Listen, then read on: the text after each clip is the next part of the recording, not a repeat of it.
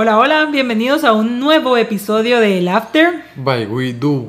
Tanto tiempo sin decir esto, me siento muy extraña ahora. chica, casi un año, la verdad. No, pero la verdad es que qué, qué cool regresar, pues, y, y, tener un episodio para hablar con vos. Sí, qué alegre. Empezando año y empezando hábitos. Y uno de estos va a ser tener nuevamente el podcast de El After by We Do, hablar de todo lo del marketing digital lo que se dice, lo que no se dice y demás. Y traer como que todo lo actualizado, pues la verdad es que, eh, como, como dice, decimos, no somos expertos, sino que nos especializamos en el tema porque trabajamos en esto y pues la verdad es que tenemos un punto de opinión y pues queremos dárselos y compartírselos en este episodio y pues en este podcast. Sí, qué alegre. La verdad es que sí nos hacía falta eh, estar aquí y hablar y que ustedes nos escuchen y que nos escriban y nos den su opinión de todo. La verdad es de que si nos escuchan un poco nerviosos es porque hemos perdido la práctica.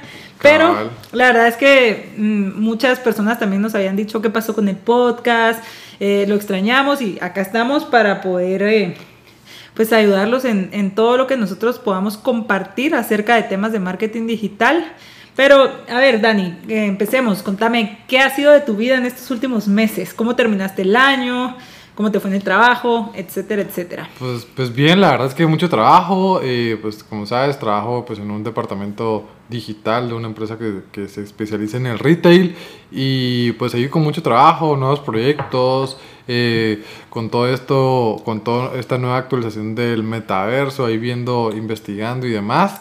¿Y vos qué tal? ¿Cómo lo has pasado? Bien, la verdad, alegre. Terminé el año con bastante trabajo, con bastante información, eh, estudiando. Vos solo de viaje estabas, Estaba de viaje, pero lo bueno es de que podemos seguir conectados a través de esta bendición llamada Internet. Así que ahí estaba presente en todas partes, pero es la verdad que con bastante trabajo, con mucha información. Eh, creo que el tema que vamos a hablar el día de hoy para ir adelantando va a ser ¿Qué se espera de, de, en este 2022 con respecto al marketing digital? Eh, recordemos de que estas son tendencias que, que, las personas expertas que llevan bastante tiempo eh, en estas redes sociales y, y, en el marketing digital tienen estas predicciones, pero yo soy de la idea de que cualquier cosa puede pasar. O sea, les vamos a hablar de lo que se viene, lo que se cree y lo que pues piensa la, los expertos que va a pasar, pero realmente yo estoy abierta a que cualquier cosa cambie y, y, pueda ser algo completamente distinto a lo que planeamos, lo que esperamos, etcétera, etcétera. Cabal, siempre siendo flexibles al cambio y teniendo en cuenta que nada va a ser igual, pues, o sea, que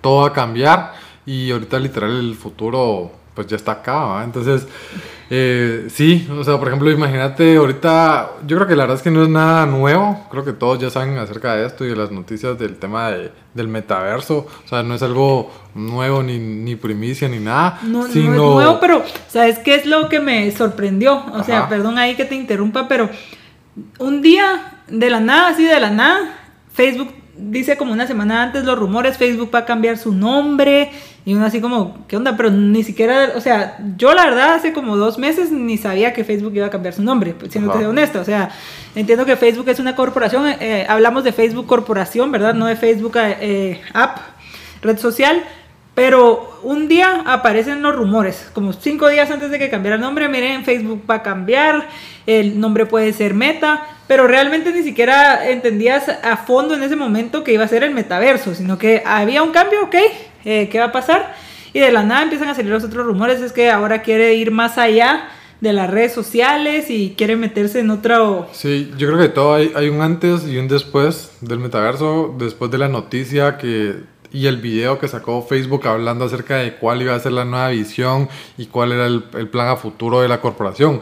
Porque recuerda que sí ya se venía hablando de los NFTs, de las criptos, de que todo iba a ser eh, moneda descentralizada y que ya no íbamos a ir con la moneda fiat, pero... O sea, literal eran muy pocas personas y otras personas que eran incrédulas acerca del tema. Pero ahorita literal que una corporación a nivel Facebook te diga que al final su, su, visión va para allá, eso trajo un montón de personas, todos hablando de eso, todos hablando de las tendencias, eh, comprando NFTs, comprando criptos, es un montón, pues, o sea, te lo juro, en, en, en, mi círculo de amigos aumentó un montón. Yo la verdad es que tampoco soy un experto en este tema, pero poco, poquito a poquito en la pandemia investigué acerca de, de, de esto y pues poco a poco me voy metiendo. Pero sí, fue un antes y un después desde la noticia de Facebook, porque, o sea, que movió tanto, pues. Exacto, entonces, va, todos sabemos que es el metaverso, eh, hablemos un poquito de eso, o sea, es una, vamos a vivir en una realidad virtual, donde nos vamos a colocar ahí los eh, anteojos y, o sea, para hablarlo en palabras entendibles, ¿sí? Sí. Eh, o sea, es, un, es, es, es, primero hay que entenderte que, por ejemplo, pueden haber distintos metaversos. Es como, por ejemplo, decirte, no solo todos vamos a vivir en un metaverso como tal.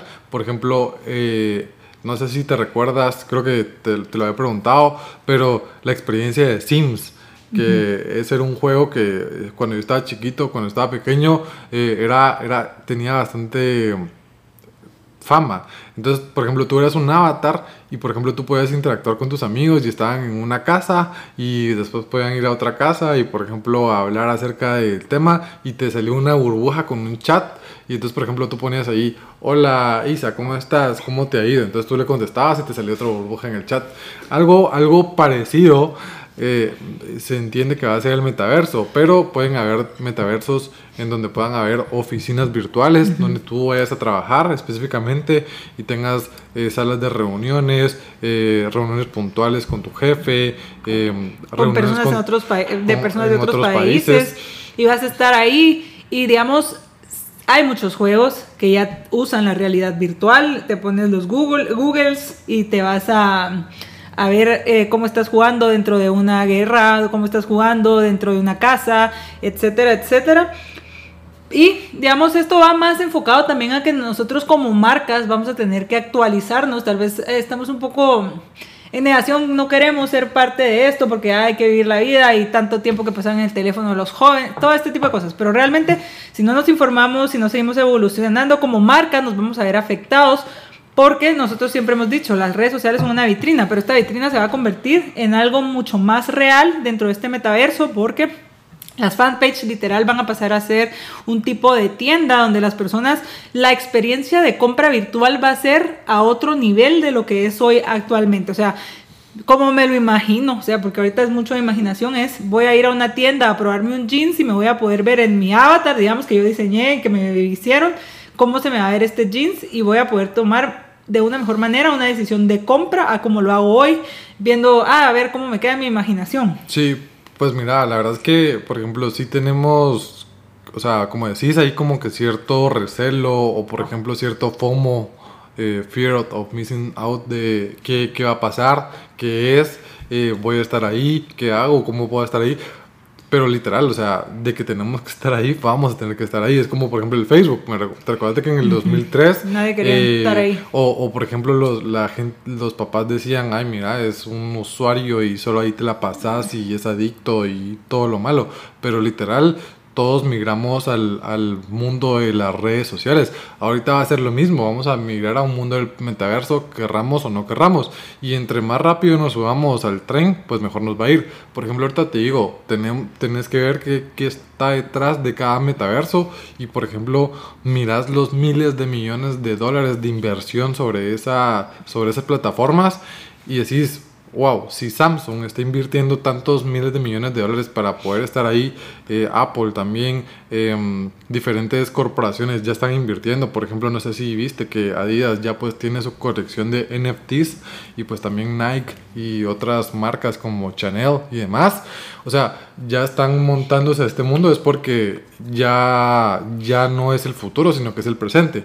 Entonces, ciertamente en Guatemala pues siempre tenemos como un pequeño retraso y un delay ahí que, que no vamos a poder zafarnos nunca, pero em, tenemos que actuar, investigar poco a poco, eh, ver de qué manera eh, se va creando el proyecto. O sea, ahorita la gente ya está como que actualizada y por ejemplo, como decís, ciertas marcas eh, ya están comprando terrenos en diferentes metaversos. Eh, para que sepan, el metaverso de Facebook, como son diferentes metaversos, el metaverso de Facebook se llama Decentraland eh, y tiene una moneda, un token, el cual se va, con el cual vas a poder comprar, como dice Isa, ropa, vas a poder comprar tierras ahí, literal, o sea, tu terrenito ahí.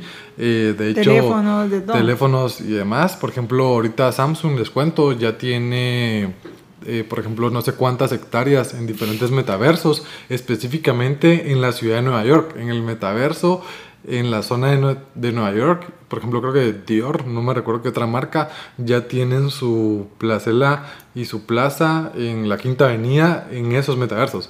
La verdad es que es algo complejo, pero las marcas ya están haciendo y migrando a estas nuevas Sí, me imagino que o sea, para decirlo de alguna forma, es como que ahorita estás comprando en planos, es más barato. Cuando ya salga el metaverso, ya está hecha la construcción, va a subir el precio y cada vez va a ser más caro, un tipo como, como lo que pasa realmente en la vida. Entonces, eh, lo que decís, hay que aprovechar. O sea, el delay puede ser como algo malo, pero puede ser algo bueno si lo que hacemos es investigar cómo va en otros países para que cuando venga aquí a Guatemala estemos listos y podemos ser de los primeros, porque obvio, como cualquier red social o como cualquier tendencia, el que se suba primero gana. Sí, pero también tenemos que tener en cuenta que, por ejemplo, no por, por, por el miedo de que todos estén hablando de eso, de que todos estén metiendo, vas a meter a invertirte a lo loco, porque eso, es, eso, es un, error. Porque imagínate, por ejemplo, yo tengo muchos amigos de que, por ejemplo, como ahorita están oyendo todo el tema de Bitcoin y todo eso, se metieron a comprar y, y no saben qué es, no saben qué hacer. Entonces, eh, es, es, como que un tema en el que sí tenemos que investigar, ver videos, ir poco a poco. Em, la verdad que ya es el presente, pero sí estar como que actualizándote sobre qué es lo que está saliendo del proyecto, cómo es que va a resurgir, eh, cómo, qué es el NFT, porque al final todo se trabaja con una nueva metodología. Entonces, sí, nuestro consejo es investigar, eh, ver poco a poco el, el cómo lo están haciendo en otros países, más que todo en Estados Unidos, eh, China.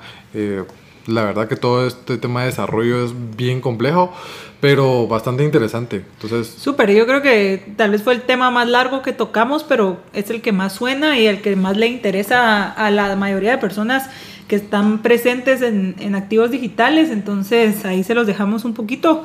Realmente, como les digo, ahorita no hay nada que esté así tan escrito Nada en papel. tangible, ajá. así como dice Isa, o sea, por ejemplo, Facebook dio la noticia, eh, otras marcas, por ejemplo Axie Infinity, que es un metaverso que ya existe, pues eh, está haciendo la actualización para que pues más gente se meta, diferentes tokens, pero no hay nada tangible como tal. Y hay que investigar, hay que ver cuáles van a ser las opciones, cómo es que eh, se pueden sumar las marcas, cómo se pueden comprar terrenos, si ustedes quieren invertir ahí, pero siempre investiguen, ¿verdad? Esto nunca es una recomendación de inversión sino que es un tema de tendencia y que se viene fuerte para este 2022. Súper, entonces ahí va, con eso cerramos este tema para continuar y vamos a estar hablando también de cosas muy importantes como la privacidad del usuario, la lo importante que se ha vuelto para las marcas, es más que todo como un tema ético, siento yo, de ya no estar compartiendo los datos de los usuarios porque al final pues un usuario confía en una marca, eh, compra esa marca con la confianza y se ha sentido un poco violada las personas. es como al principio, al principio era literal, em, como yo estoy ingresando a las redes, acepto todo, o sea, no me importa leer los términos y condiciones, acepto todo, utilicen lo que quieran de mi información, no me importa, solo quiero estar en esta red social. Em, bueno, siempre mientras que no se metan con, con exactamente datos privados de mis cuentas ni, ni de su vida eh, personal, personal pero... literal de un momento a otro abusaron eh, las marcas. creo que, creo que abusaron las plataformas, más, más que todo Facebook exacto o sea de verdad cuántas personas eh, dicen es que ayer hablamos de tal cosa y hoy me salió ese anuncio o sea de verdad sienten que los ven, los escuchan, ya es como un tipo de paranoia, o sea, parece chistoso, pero de verdad la gente está impactada de cómo es la saturación de publicidad con respecto a su privacidad o con respecto a cosas que ellos pues han hablado, han escrito, han buscado, han hecho de todo y las personas se sienten un poco como, o sea, al final tú es cierto, tú lo aceptaste, no leíste los términos y condiciones, no leíste la letra pequeña, pero creo que todo esto ha hecho como más conciencia en marcas como Google, marcas como Apple. No, igual tenés que tener en cuenta que, por ejemplo, eh, el tema de Cambridge Analytics, o sea, fue el escándalo de Facebook cuando vieron la qué hacían con la información y que incluso se podía tener manipulación de datos para apoyar a candidatos. A, candidatos de las elecciones de Estados Unidos. Imagínate a ese nivel, o sea, eh, hasta que el Congreso tuvo que intervenir, o sea, con base a eso ya se tuvo una revolución sobre la privacidad, pero en realidad no sabíamos a lo que, lo que estaban haciendo las plataformas y estas corporaciones con la data. De hecho, o sea, de, se, se, comprobó con base a este juicio que se hizo en el Congreso de que se compartían entre otras corporaciones, o sea, o sea eres un número más, pero podían saber de que a qué estabas dispuesto a comprar, cuál era tu, tu nivel socioeconómico, tu poder adquisitivo, o sea, era algo que sí, como decís, estaban violando tu privacidad y sabiendo, tenían tu perfil como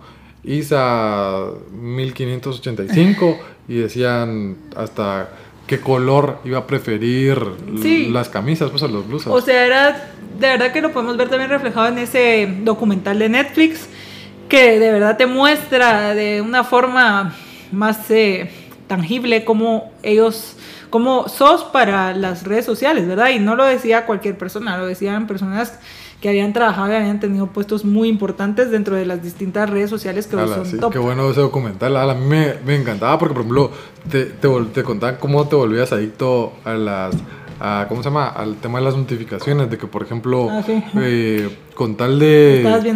con tal de que puedas tener como que constancia y, y periodicidad dentro de las redes sociales, eh, te mandaban ciertas notificaciones y tenían como que eh, al final un estudio acerca de cómo ibas a comportarte para, para que al final pasaras más tiempo ahí, interactuaras más y eso te vuelve adicto pues. O sea, era un tema ya si lo vemos de esta forma de manipulación, o sea, podría manipularte incluso, como tú decías, va a tomar una decisión de compra, pero también una decisión de voto, una decisión de muchísimas cosas.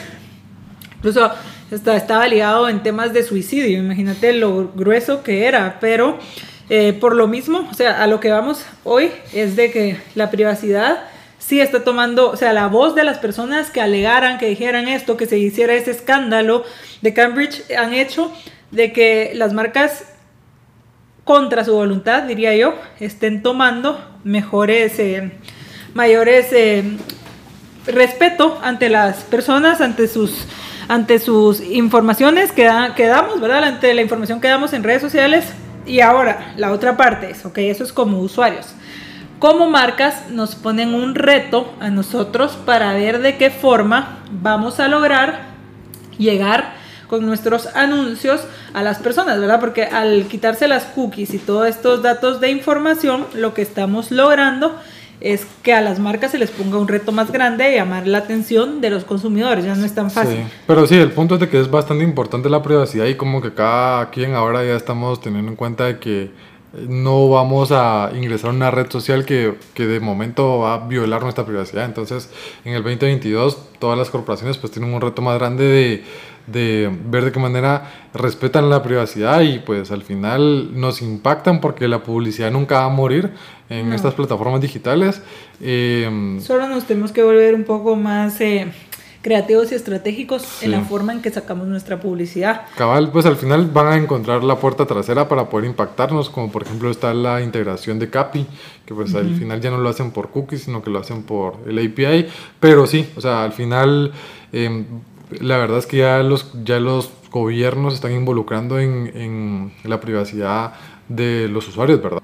Bueno, y ahora moviéndonos a otro tema, vamos a hablar de una tendencia que es eh, la, automatización de, de los formatos a móvil, ¿verdad? A mobile. Sí, cabal, siempre, siempre pensar en mobile first, porque literal el 95% de personas utiliza el teléfono y pues, o sea, sí también utilizamos el internet mientras estamos en la laptop o en la desktop o en la tablet, pero principalmente no podemos vivir sin ese dispositivo de nuestro teléfono, como la Isa que es bien adicta Ay, agua. Sí, a, las redes, o sea, está ve una notificación y no puede pasar un segundo sin, sin leerla. No, sí, entonces es importante y de verdad eh, aprovechemos los formatos como las notificaciones push, los mensajes de texto, o sea, tal vez no es nuestros, o sea, nosotros como usuarios no lo utilizaríamos, pero veamos que, cómo es nuestro target, a qué público vamos y podríamos empezar a utilizar esas estrategias también, ¿verdad? Sí, o sea, que la amplificación sea principalmente para impactar a los usuarios mientras están consumiendo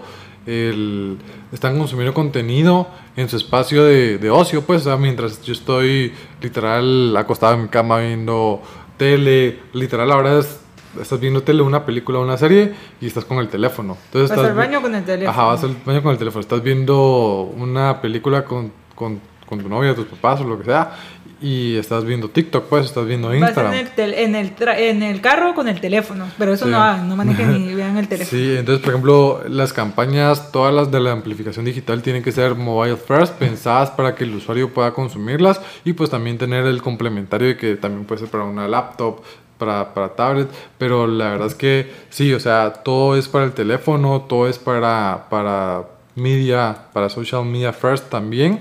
Y pues también tener en cuenta de que la amplificación eh, puede ser en diferentes formatos, como decía Isa, pues como decía las push notification, que es un formato bastante interactivo, que se trabajan con bases de datos de, de webs que ya han recabado datos. Entonces, sí, o sea, principalmente este formato y todo lo que va a hacer Mobile First va a consolidarse este 2022. Entonces es una tendencia que vamos a ver más y más este año.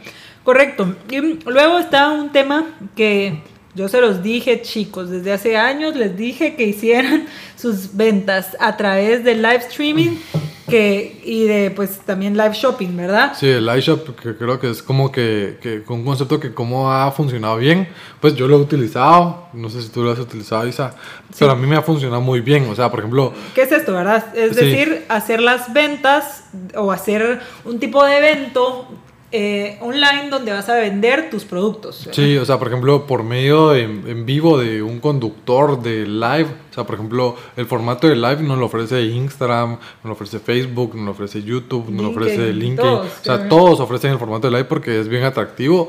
Em, creo que en el que más, en, el, en los que mejor performa ha sido en YouTube. Facebook e Instagram, que son plataformas de video. Entonces, ahí mostrar tus productos, enseñarlos, hablar de que para esa, para quien compre en ese momento van a haber ofertas especiales, eh, hacer dinámicas e interactuar con el producto en ese momento, enseñar cómo se utiliza.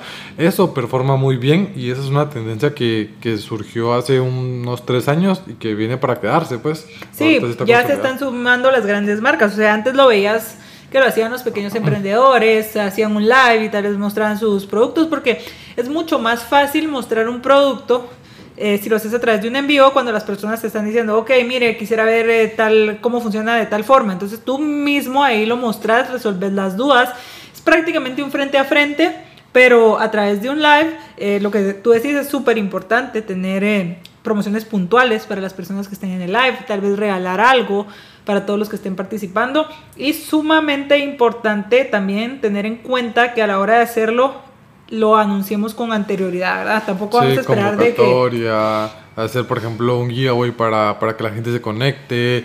También sabes que importa un montón quién lo conduce. O sea, por ejemplo, yo sí me he dado cuenta de que, por ejemplo, em, hay que tener gente especializada para conducir em, un, un, live. O sea, no cualquiera. O sea, no puedes poner a cualquier asesor o vendedor porque hablar en cámara es un arte. Imagínate y más que todo conducir. O sea, imagínate los presentadores tienen como que esa expertise de que de la nada te, improvisan algo, eh, le meten un chiste al, al script, eh, hablan acerca de algo puntual de, de, personal de ellos con base al producto. Entonces, eso como interactúa. Entonces, creo que es bien importante ese tema para, para hacer que esta tendencia sea un éxito. Sí, si estás empezando, pues puedes ir buscando a alguien que se adapte, tal vez no alguien eh, famoso que te vaya a cobrar, pero tal vez entre tus amigos alguien que tenga eh, fluidez de comunicación, haya estudiado comunicación, o si tú eres el dueño, tal vez tú ya tienes bastante información acerca de tu producto, te manejas bien con el tema y lo puedes hacer, ¿verdad? Lo importante es alguien que esté capacitado, que pueda contestar las preguntas. Recuérdate que estás en un live, ¿verdad? No,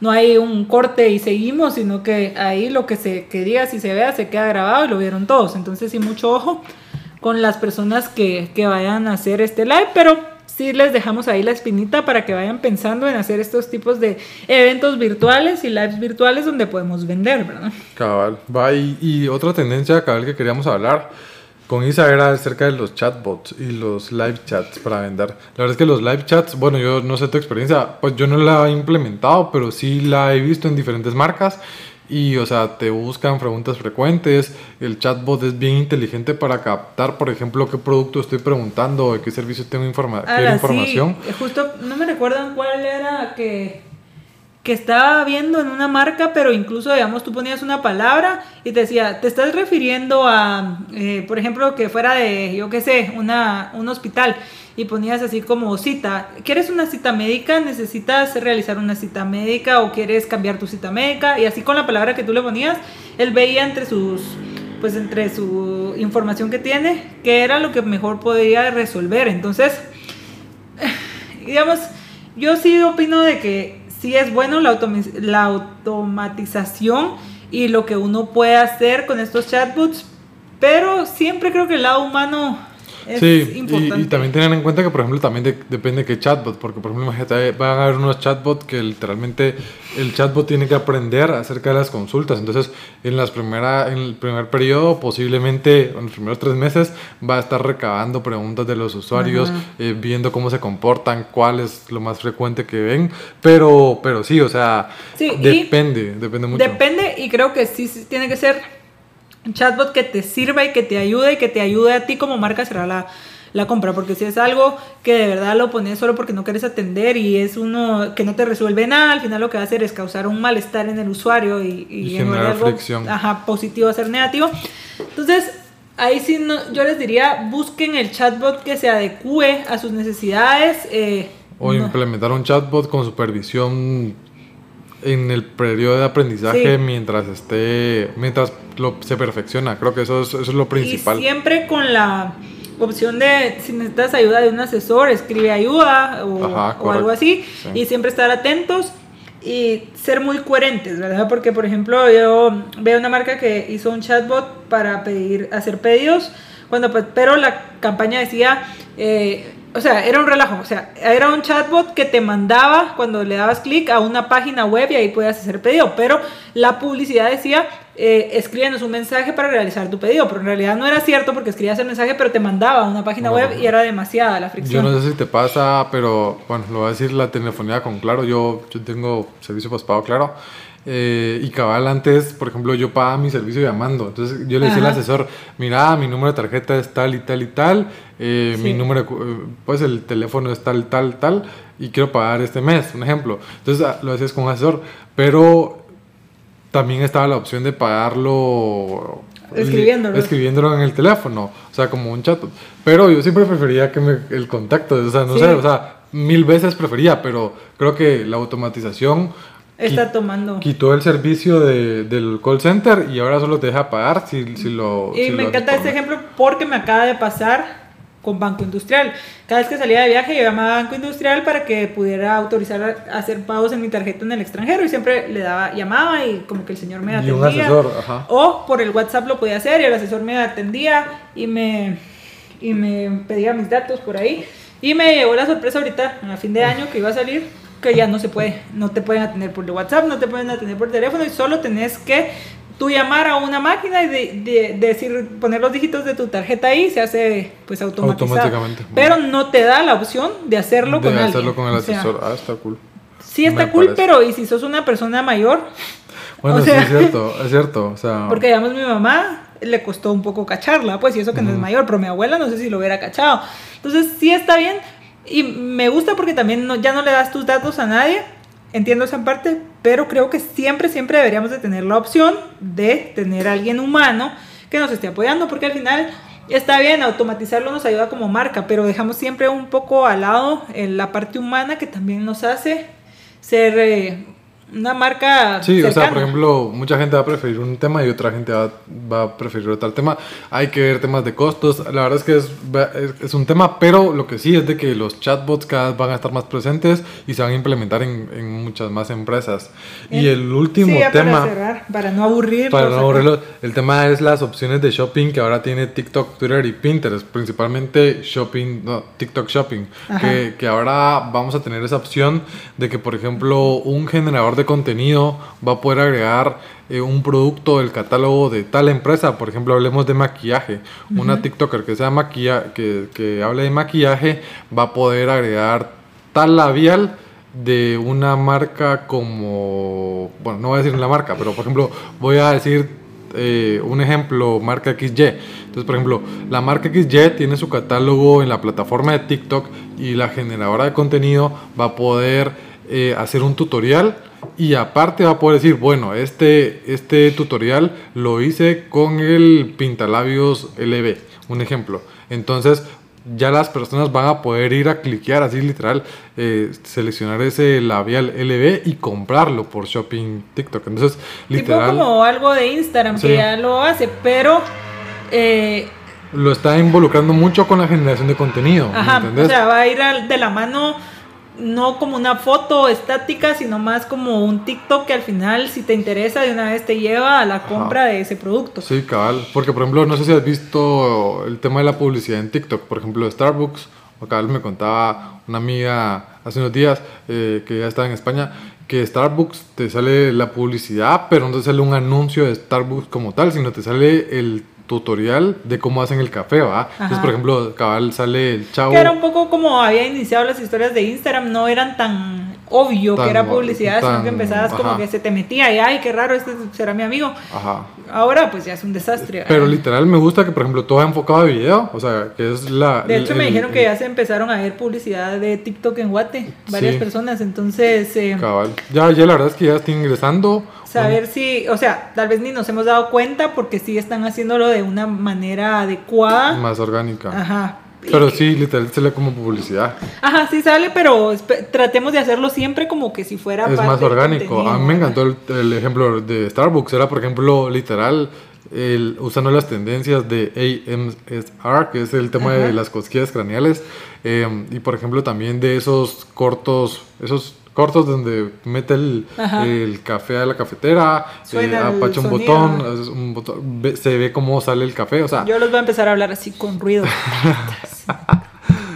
Yo soy fan del Pero sí, la verdad es que para eso estamos migrando y pues es otra tendencia que posiblemente ya, ya salga este año. Entonces, con todo, pues la verdad es que se viene uh. bastante bonito este 2022. Entonces, la verdad que esto era como con lo que queríamos volver. Eh, creo que es un buen momento para hablar de lo que se espera, lo que se viene. Como les dije al principio, puede cambiar, pero estemos preparados. Ahorita ya tenemos los lineamientos con lo que podríamos empezar a trabajar para poder eh, ir un paso adelante de la competencia. Al final eso es lo que necesitamos, ser los primeros, de verdad, los primeros siempre van a ser los ganadores en temas de marketing digital, porque subirse a una tendencia en, los las primeras horas, en los primeros momentos, siempre nos va a hacer ir un paso adelante. Sí, ser innovadores y posiblemente nos salga mucho más barato que pues ya cuando todos estén montados. Entonces, pues hay que aprovecharlos, investigar, eh, aprender. O sea, nosotros, pues la verdad es que estas tendencias sí las conocemos, pero nosotros no somos expertos en ellas, sino que vamos a estar eh, investigando, leyendo, viendo videos acerca de eso. Y siempre les vamos a estar compartiendo toda la información actualizada. Cabal, pues, pues la verdad es que sí, eh, qué, bonito, qué bonito el formato de podcast, ya lo extrañaba y, pues eh, a nosotros también nos ayuda porque nos, nos, nos motiva a investigar más, a estar como más pendientes. Pero igual, la verdad, cuéntenos si les gusta, si llegaron hasta acá, gracias, síguenos y denle like al episodio. por favor, ahí recuerdan, por favor, recuerden interactuar con nosotros para saber qué temas quieren que platiquemos. Eh, vamos a traer invitados este año, ¿por qué no? Entonces, escríbanos. Eh, nuestro principal canal de comunicación con nuestra comunidad es Instagram, así que arroba widu-gt y compártanlo, de verdad que siempre llevamos a más personas y nos gusta cuando nos dice, ay, no sé quién me recomendó el podcast y por eso lo empecé a escuchar. Ala, sí nos encanta mucha y es como una manera de motivación a ponernos metas de sacarlo más frecuente con Isa, entonces... Vamos a eh, hacer un programa de referidos. El que nos diga que no sé quién lo refirió, le vamos a dar un premio a no sé quién. Sí, nos motivan, nos motivan a, nos motivan a seguir. Entonces, gracias. Gracias y nos escuchamos pues. A la próxima. Sí, adiós. Adiós.